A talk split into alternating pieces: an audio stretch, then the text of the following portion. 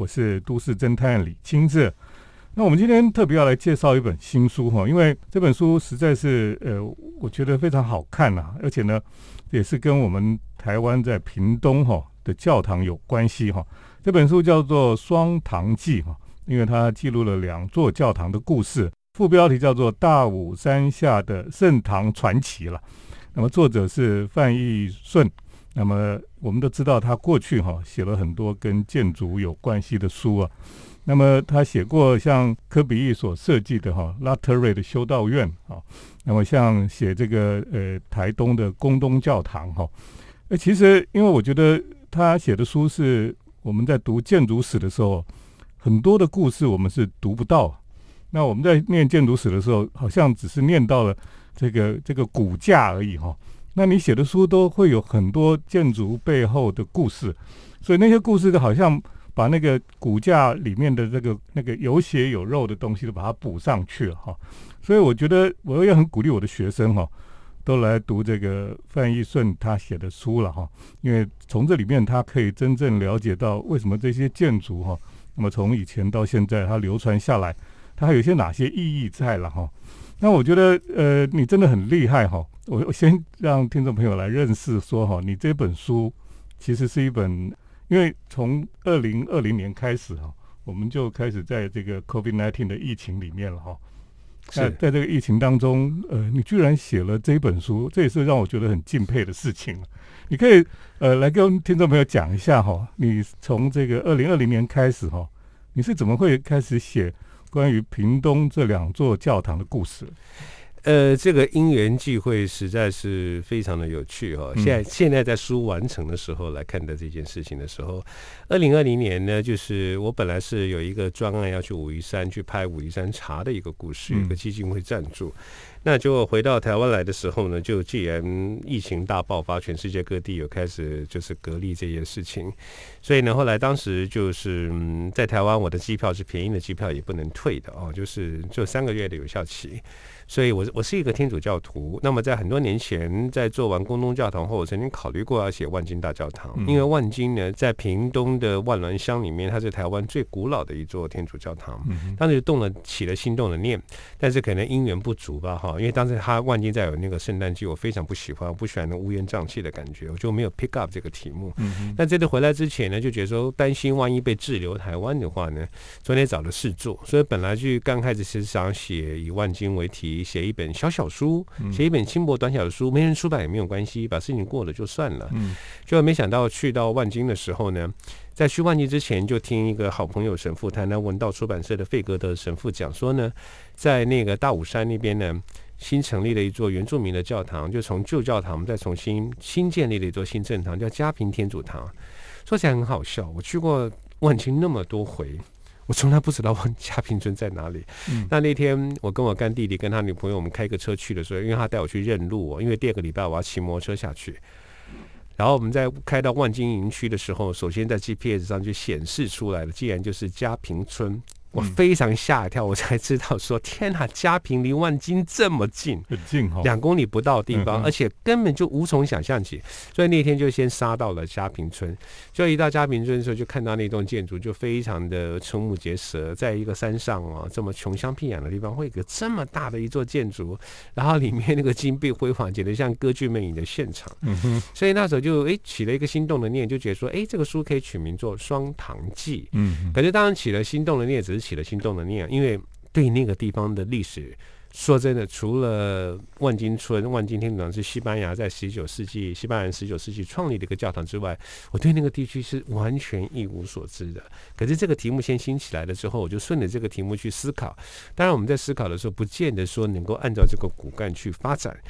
但是后来就觉得，才发觉说，原来万金村所在地，他们的前身万金跟赤山村老百姓，他们都是。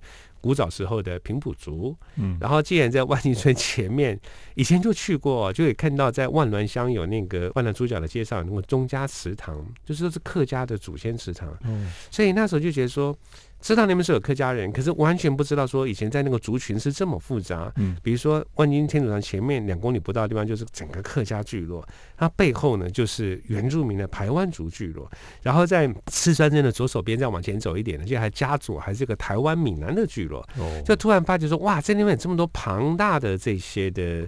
族群在那里，就像我们今年的公共电视台的斯卡罗这出剧，也就以这个万金再往南方的几十公里的车程那段为背景。那另一个故事发生的故事，还竟然比万金教堂晚了十年的一个地方。所以，同样的相同历史背景在那边这样回荡。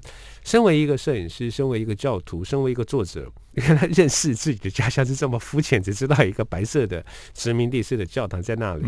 一直这样一骨碌钻进，就发觉它是一个非常庞大的、很有意思的，无论在历史、地理、人文上。所以您刚提到的说。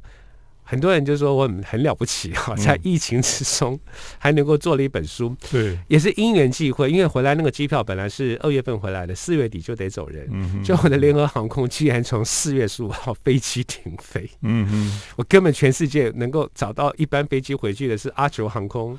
阿酋航空飞机飞得很吓人，要从台北飞阿布达比，达比再飞华盛顿，真的是环游世界一圈。然后当成票呢还算便宜，一千块美金有找。嗯，然后它的广告术语也很可爱，保证你不生病，生病养你一辈子。哦，真的，真的。可是也因为这样，还还是不敢做，所以后来就是没有机票回去，就认真的在台湾。这是另类型的 天时地利人和，我们有那个机会去制造了跟创作了一本。对我来讲是一个非常挑战、非常难度的书。我觉得像我们在做拉杜雷特的时候，科比有名有姓，拉杜雷特修道院有名有姓，对，朗香也有名有姓。我们随便提一个名字，读者这里会跟上来。嗯哼。可是身为一个台湾人，真的很有意思哦。既然对自己的家乡的东西啊是完全都不知道，没错，而且不知道之外，我们找不到一个观点去对焦，嗯，所以这本书对我来讲呢，写了三个故事，从第一篇的万金到第二篇的家贫，到到第三篇讨论到体制。我觉得我昨天应该跟读者分享一个事情好玩的地方，你应该也提到了哦，建筑对我来讲，其实光在形式面就非常的 fascinating 哦，就是了解它这个很好玩。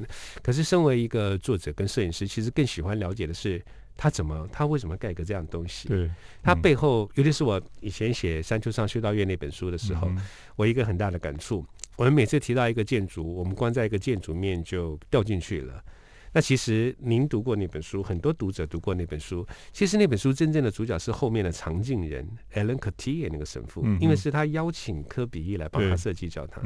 可是，在一般的读者认知里面，完全不认识、不知道这个人存在，因为科比一的光芒掩盖了一切。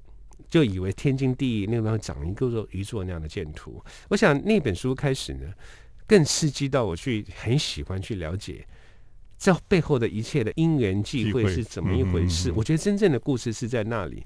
当我们了解那个故事之后的话，哦，我们再来欣赏那个建筑就很有意思了。就像宫东的教堂，你也去过那个宫东嘛？哈，以前它就是。在整个的建筑学子界跟建筑界比较出名，一般人不知道那座建筑，可能就是知道了，也不知道怎么去看它。嗯哼。可是当我们写完《海岸山脉的瑞士人》《宫东的教堂》之后，我相信很多人很有意思，光看到那个建筑，心里就有 feel 了。那顺着我的那个故事的导引，一直到进入过他教堂，我想那个建筑，它会真正的，它不只是 fascinating 在它的形式面。整个故事让那个建筑充满了一个生命，一个活力。所以那一次的这些洗礼跟经验之后，也是这次把它用这样的方式来研究、来了解这两座教堂。那我当然也很感谢天主，也是也感谢台湾。为什么？因为在全世界都沦陷的时候，台湾过得非常的 happy。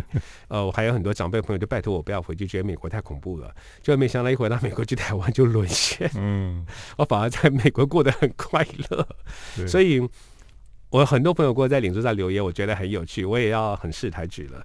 他们说啊，有人在这么难过的疫情之中，还人写了一本书，真了不起。其实我觉得不是了不起，我觉得我很幸运哈，就是闲着也闲着，还做了一本很具有挑战性的书。然后今天真的一一刻钟都没有被浪费掉。今天可以坐到这边跟听众朋友、跟亲子兄 聊这本书，我个人也觉得很像一个奇迹。对，所以就像你的书，你的书名叫做《双糖记》哈。那就让我们想到狄更斯讲写的那个《双城记》嘛，是他说这是最好的年代，也是最坏的年代。是那的确，我们现在的确是最坏的年代，可是也是最好的年代，在台湾了哈。哎，我们等一下再继续请范逸顺跟我们来分享他这本书《双堂记》。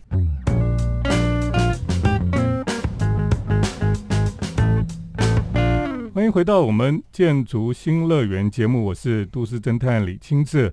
我们今天在节目当中呢，很开心，我们邀请到了《双堂记》这本书的作者哈范义顺来到我们的节目当中。那么我们过去也读了他很多的书哈，都写的呃跟建筑有关系了，而且呢，大部分都是跟教堂的建筑有关哈。是。那么他的书不是只有呃写建筑，他也写他建筑背后的故事哈。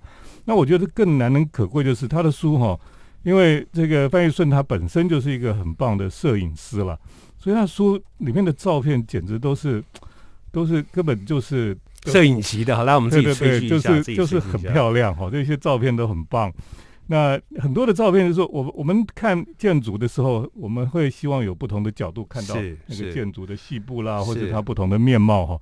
那我觉得你常常拍出我们一些建筑师哈，或者建筑摄影家哈，他们拍拍不出来的照片。是，对我我觉得这可能是你你。作为一个摄影师，你有自己一些人文思考哈，是，所以你拍出来的的确是跟一般的学建筑的人拍出来又不太一样。是，嗯，我觉得应该这样讲吧，就是我去看一个建筑的时候，我基本上在跟建筑对谈呢。嗯嗯嗯，哦，跟他在对谈，所以当时我们去拍拉图瑞德或拍朗香教堂，我基本上是在跟他对谈，所以我拍的非常的嗨，非常的快乐这样子。那我们想知道，就是说哈，因为你这次写的这本《双堂记》，主要是在讲万金天主堂还有嘉平哈这两座教堂嘛。那你之前写拉特瑞、写科比意的廊香教堂哈，是那当时的心境跟这次在台湾写的有什么不一样？其实当时去拍拉图雷的跟狼香，就是在我书中写到被他邀请去当 residence artist resident，所以当时对他的那个想法纯粹是站在了一个所谓的去了解卡拉库比西尔，还有道明会，我是天主教徒，他在那个时代的因缘际会的一些事情。那我在山丘上有写过，我非常不喜欢拉库比西尔，在当年因为九零年代去的时候，我正好在信仰台湾的信仰都算殖民地式的宗教信仰，非常的传统，非常的保守。那我去到拉图维特，在一九九一年第一次去的时候，看到一个空盒子的教堂，没有 icon，非常的不习惯。而且我觉得，呃，拉库比兹也对我来讲非常的 arrogant，因为他是个无神论者。嗯。可是，一直到去做那本书的时候，借着新的数位器材，重新去跟这位建筑师对谈。所以那本书里面的当时的比较重点，反而是在谈论宗教跟艺术的。干戈跟冲突还有磨合的过程，再引申出来一个新的人生观，所以我觉得那个书对我来讲，在中无论是在我的艺术创作，在人生的整合，对艺术、对灵修各方面做了一个很大的整合。那当然，再者来讲，拉库比是个有名有姓的人，在以拍照片来讲，就相对容易了很多，他东西相当的漂亮。嗯，那这次回头来写到这个。万金佳品的确非常具有挑战性啊！我觉得我们台湾人有时候很喜欢强调爱台湾的时候，其实就表示说你对台湾自己不是那么认识清楚或有信心。我自己也是这个样子，就是说我们对它的很多地缘地貌、历史条件，看谁在解读。实在很难去理解他跟认识他的，所以写台湾的题目反而是比国外要 challenge 高了很多。因为国外那些像科比这些教堂有名有姓，就是你基本上知道他是什么东西，你很多先入为主的观念呢，很多前导的观念，他帮你整理好了。反而是我们怎么看待我们自己的土地这块环节，确实很困难，因为这方面的训练我们基本上没有。对对，我们很多的训练可能这时候最清楚的训练都是架构在一个意识形态上的，这个意识形态一定要跟政治的 power 扯上关系。所以如何能够找到一个更大的人文试点，升华到扩展到把历史。地理哈，整个的舞台拉大一点，而不是只是说谁错谁对，嗯，谁来掌握话语权，这个是在台湾这个很棘手的一个地方。那所以，在开始写这个题目，定出双堂记之后，也是在那边，你也读者也都知道，引借自于双城记的这些最好时代最好隐喻。当时也不想能不能去把这样的一个 content 收在这样的书里头，所以的确挑战很大。就是说，当时在做的时候呢。呃，光写第一章，本来第一次写完就写了一万八千多字，觉得好得意啊！该写的历史都写进来了。嗯。可是等到再读第二遍，就觉得哇，这什么狗屁东西，连我自己都看不下去啊！后来终于了解到，就是说我们不需要让读者知道那么多事情。可是最重要的事情，那我的历史观嗯我的人文观、嗯我的地理观，甚至我的宇宙情怀观又是什么？嗯我觉得这是一个今天在写双堂记一个很大的挑战。我觉得您您与其说介绍他们是谁的时候，倒不如说我自己是谁，嗯我怎么来看待这些东西。嗯所以它的挑战度的确是比写卡比那个要难太多倍，因为我们要跟我们本土的对对很多读者来对谈。我记得我那个总编辑很好玩，他当时去年跟我第一次见面，他就跟我讲说，他读过我的《山丘上修道院》，他很期待我的书能有那样的高度。我就跟他说，哎，不可能是因为两个不同的主题。可是后来等到这个书出版的时候，我就跟我的总编辑讲，我很得意，我觉得这本书的高度超过了《山丘上的修道院》的高度。嗯嗯对，是。我觉得你你讲的没有错，就是说，当我们写自己的乡土哈，是。或是自己生活的地方，是，有时候比你写那个遥远的别人的东西还难，对，真的是很难。我想嗯。中国人常讲“清官难断家务事”嘛啊。是是，反而是别人的丑闻，你聊的比人家还兴奋，还要 detail，对。我觉得真的是很正常而且。可是当你开始写，我觉得你每次写完一本书哈，哎，其实你你就重新建构了一个历史观哈，那读者其实他也重新认识我们自己的土地了，对，我想当一个嗯。作者，也不外乎就是说，其实都是自说自话了啊。嗯。可是这个自说自话，第一个是作者自己能不能说服了自己，嗯。相信自己说的，然后再来是借的书的，借的很专业的编辑啦、印刷设计各方面进来的时候，能不能让读者也也买账？也也来顺着我们的观点来嗯。重新建构他自己对人事物地的看法，这样子。好，我们等一下再请翻译顺来跟我们分享。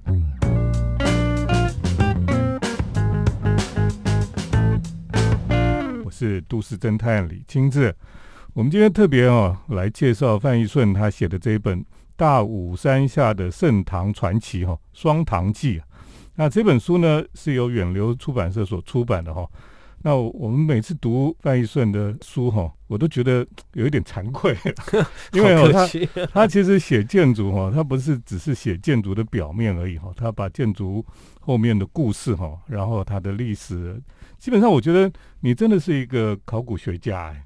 哦，你就是非常巨细靡遗的哈，然后去抓到线索，就一直追查下去这样。我喜欢这样子啊！而且我当年写嗯《山丘上修道院》也是，你叫我只写科比一很没有兴趣，我就是因为了解到科比一的 commissioner 嗯 Alan c o u t i e 神父啊，是，然后我在修道院餐桌上发现他的照片，我就顺着他的线索才勾勒出来一本《山丘上修道院》这本书。对。我很喜欢挖线索，嗯我觉得很好玩，所以读你的书是一方面可以读到你的一种热情，你知道吗？是是，然后又可以读到你的那个细心哈，就是说你可以这样子巨细靡遗、很有耐心的去把这些故事都兜出来哈。是，我觉得是读你的书很精彩的部分了哈。谢谢谢谢。那这也是我我读这个范一顺老师他的书哈，我觉得非常的 非常的佩服的地方了。谢。谢谢谢谢。那我想我在这里也是跟听众朋友来介绍，因为当你读这个书哈，呃，特别是这本书是讲屏东这两座教堂了哈，而且你甚至可以，你你可以，因为我们现在不能出国哈，那在国内旅行的时候，你到屏东去哈，你可以找个时间去看看这两座教堂了哈。这两座教堂的确都很很神奇了哈而。且打个岔哈嗯，都是在一个风景很好的地方，对对对也有美食。对，啊，不要像我以前没有去采访这个书之前，就单点进出哈、嗯去吃个万能猪脚就跑了啊。那个地方真的很值得你花点时间把车停下来，去喝喝咖啡，去大武山上看看现在屏东的部落都都在种咖啡嘛，然后他们自己也有有日晒的咖啡啊等等的，是我觉得是很棒。然后你你就看了这个真实的教堂之后，你回来读这本书应该很有感觉了。是哦啊，我觉得这本书，特别是在你在疫情的时间哈，在台湾的时候，你把它写出来哈，真是让人家觉得很佩服。那的确是一个，我觉得是在这个有一点说我们是最坏的年代里面一个最好的书写哈。谢谢对。我觉得这本书很值得听众朋友大家来读一读了哈。那你你觉得这两座教堂哈，是特别是嘉平天主堂哈，我跟你讲，其实，在台湾很多人知道嘉平天主堂，是因为有一个 MV，你知道吗？阿豹唱的对歌对阿豹小小那小姑那个那个 MV 里面就是在里面拍摄嘛，是是是，所以才很多人才发现说，哦，这个是哪里？教堂，本来以为是在国外哈是是就就才发现是在台湾屏东哈，是在这个嘉平这个这个部落里面。哦是那我们去看的时候，也真的都是觉得瞠目结舌了。一个非常呃，你说另类呢，或是很前卫的一个天主堂啊。哎是这个要稍微提一下哈，嗯因为嘉平村的天主堂，它的信仰是当时也是源自于万金大教堂。是那万金大教堂在前清时期是汉番隔离，那在日本用高压统治，根本就不让他们来往。所以虽然在一八六零年万金大教堂都盖好了，可是一直要等到九十年后哦，这个信仰才得以这国民政府到台湾来，嗯才能够得以进入了山地部落。嗯所以嘉平天主堂是一九五三年成立的那个旧的教堂，是全台湾第一座原住民的天主教堂。第一座哈，第一座对，后来他是在一在二零一四年的时候呢，他因为旧的教堂不够用了，才因为重新建。那因为他重新建，为什么建成那么那么富丽堂皇呢？它毕竟有它的历史上的意义，它是全台湾第一座原住民的教堂，可以说台台全台湾的原住民信仰也从那边开始。发扬光大，因为书中有写到，那个嗯。当时嘉平村的女头目带领的这些西班牙外籍神父，走遍了大武山的每一个角落，所以整个大武山的那些老百姓的天主教信仰源自于嘉平。嗯。所以这里面很多的历史的那个角度啦，跟走法，其实您刚才讲我很喜欢做考古、哦，我觉得其实嗯，人间的任何事情都有牵扯哦，对，它不是一个外星来的产物，那就是因为这些牵扯呢。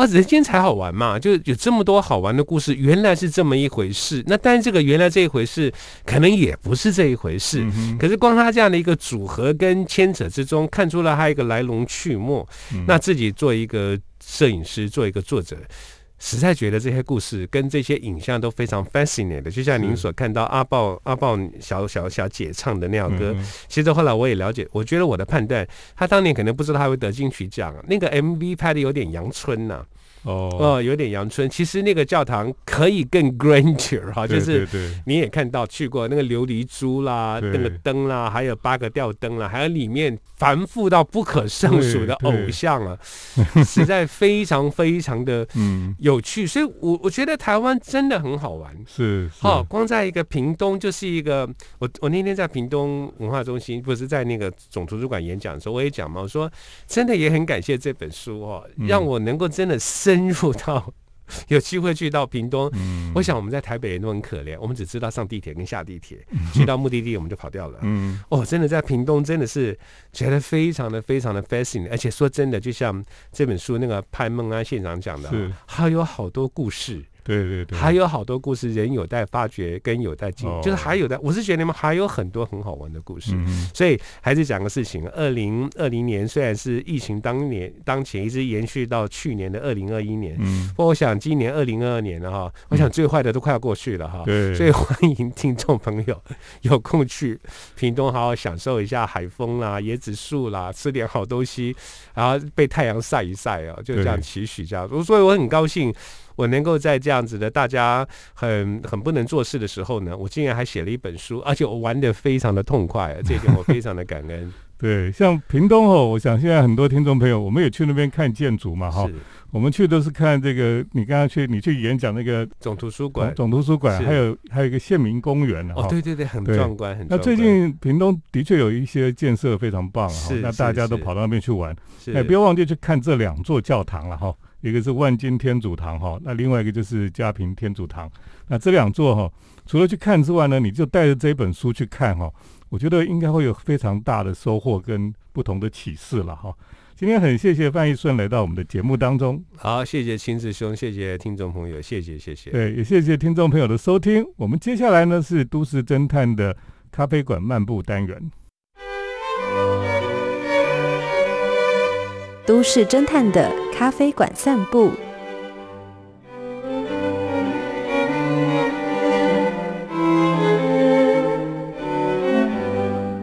欢迎来到都市侦探的咖啡馆漫步单元。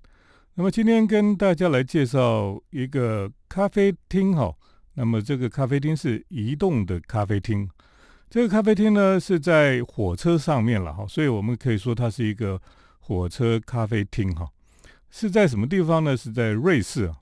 那我们知道瑞士的火车是非常有名了哈。那瑞士的他们的铁道也非常的发达，所以呢，在瑞士哈、就有各种不同的火车。那么一般人他们去旅行哈、或者他们的通勤啊等等的，他们就会搭火车。那么呃，借着铁道的运输哈、那么来呃过他们的一般的生活。呃，瑞士呢非常有意思，就是说瑞士他们有一列火车哈，这个火车呢，呃，是从瑞士的日内瓦机场哈出发的，那么开往瑞士东北部的大城叫圣加伦了哈。在这个火车上面呢，居然有一节车厢哦，就是咖啡店，而且呢是星巴克的咖啡店。我们都知道星巴克这个连锁咖啡店哈，他们其实在各个不同的地方呢，他们有时候会尝试呢去做一些不一样的这个呃改变哈。有时候他会用老屋来做这个咖啡馆，那么有的时候呢，他会有一些非常新奇的建筑造型了哈。那也就是说，星巴克咖啡店虽然是连锁咖啡店哈，可是它不会说呃到哪里都一模一样哈，它会特别去根据当地的特色。或是它使用的不同的建筑哦，来展现不同的风貌出来。呃，那么在瑞士呢，他这个星巴克咖啡店哦，居然在一个火车上哦，就开了个分店。那这个火车上哈，这个瑞士铁路公司合作的这种全新的概念店哈，他们把原本那个整齐排列的座椅哈，就把它换成了咖啡厅我们常见的呃有窗边的木桌啦，还有高脚椅啊等等的哈。那么，甚至呢，在后半部分呢，还有大大的沙发椅，还有情人雅座哦，就像你去星巴克咖啡店一样哦，非常的舒服了哈。那么，如果你从这个机场出来哈，你要到另外的城市的，你如果搭乘这一列火车的话哈，那你就可以去咖啡店，可以去去在这个咖啡店里面喝咖啡了哈。那有时候我们通勤的时候搭火车哈，有时候觉得很无聊啊。那么，如果有一个咖啡店可以去喝咖啡呢？我想大家都会跑到那个地方来喝咖啡哈。啊，当然，这个星巴克是大家很熟悉的咖啡店，所以他们就跑到这个火车上面哈，你就可以到这一节车厢去哈，买你要的喝的咖啡啦，或是有一些甜点啊，然后就在火车上面可以看着外面的风景哈，然后里面品尝咖啡。我想时间很快就过去吧。而且呢，这台星巴克的咖啡车哈。它非常特别，就是说它的外观哈，原来的外观是有红白蓝三色哈，那么它就加上了一个 logo，就是星巴克女神哈那个美人鱼的标志哈，绿色的标志，然后在这个红色的部分呢，它就会把它的 Starbucks 的字哈把它弄上去了。其实呢，我我们觉得说，其实，在火车上面哦，就火车就像一个移动的客厅一样。那么过去我们坐火车的时候呢。如果有餐车哈，我们就会很喜欢去餐车，而且我们常常去了那个餐车之后呢，就不想走了，因为就想说，哎，坐在那个地方也不错，那么就不想回到自己原来的座位上哈。像我最早去搭这种呃火车上的餐车呢，基本上是在呃很早以前我去日本旅行的时候呢，我第一次搭这个新干线哈，那时候呃东海道的新干线呢，从东京到京都哈，那时候还有餐车。所以那时候呢，我就呃跑到餐车上面去，就发现哈，那个餐车比我自己坐的位置还舒服了哈。那么空间也比较宽敞，而且呢，那个桌子上哈，这个就会摆一瓶花哈，放在那个桌子上。而且呢，你在那个桌子上哈，你就叫了一杯咖啡，你就可以混在那个地方了。而且呢，在那个上面喝咖啡哈，我们想说火车应该会很晃哈，其实没有，那个新干线跑那么快哈。那个在餐车上面喝咖啡哈，也是很平稳哈，咖啡也没有晃出来洒在桌子上，没有，就是很很舒服哈，就在那个地方。那么我想在这个瑞士的星巴克火车咖啡厅哈，上面应该也是一样哈，大家坐在上面哈就会很舒服了。而且呢，这个他们为了要营造那种咖啡馆的让人家放松的氛围哈，啊，它的柜台啦，它的那个桌面哈。都是用原木的感觉哈，那么地上也有铺这个地毯，所以整个感觉是很温暖，然后很安静的感觉。那个沙发椅呢，就是米色系的哈，所以整个营造起来哈，就是一个非常优雅哈，那么也非常的舒服的一个空间了哈。那么在这个火车上面呢，喝喝咖啡，聊聊天哈，看看风景哈，那么甚至你也可以在。这个像你在咖啡店一样，你会把你的笔电拿出来哈，那么写写文章、写写报告哈，我觉得都是非常好的。其实也很非常期待哈，像如果我们的台铁哈，通勤列车啦，或是有这个我们的高铁哈，如果有一列车厢是咖啡馆，那的确是非常受欢迎吧。甚至呢，如果有时候哈，这个铁路上面有咖啡馆的话哦，我甚至可能没有没有要去别的地方哦，我也会去那个咖啡馆。我可能就从台北坐到台中哈，然后再坐回来啊，就是为了是在上面享受这种移动式的咖啡馆。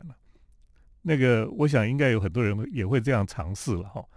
呃，因为在移动的咖啡馆上面哈，跟一般的咖啡馆哈，可能感觉的确是不一样。而且你看着窗外的风景哈，你在那个咖啡店里面写文章，应该灵感又比较多了哈。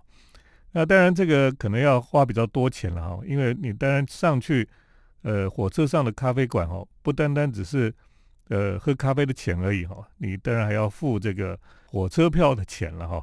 不管你坐到多远的地方去哈，你总是要付这个交通的费用哈。所以可能会比较贵一点，可是如果是合理的价钱哦，我想有一些人会很希望能够在一个不同环境的咖啡店里面来写作哈，或者上面来来喝咖啡了。那我觉得这也是一个不错的想法哈，希望将来可以在台湾看到哈有咖啡店的火车出现了。那么今天呢，在节目当中就跟大家来介绍瑞士的铁路公司哈。那么有推出这样的一个火车上面的咖啡馆哈，星巴克咖啡店这个有趣的案例，跟听众朋友分享到这里，谢谢听众朋友的收听，我们下礼拜再见。城市的幸福角落，来杯手冲单品，享受迷人的香醇世界。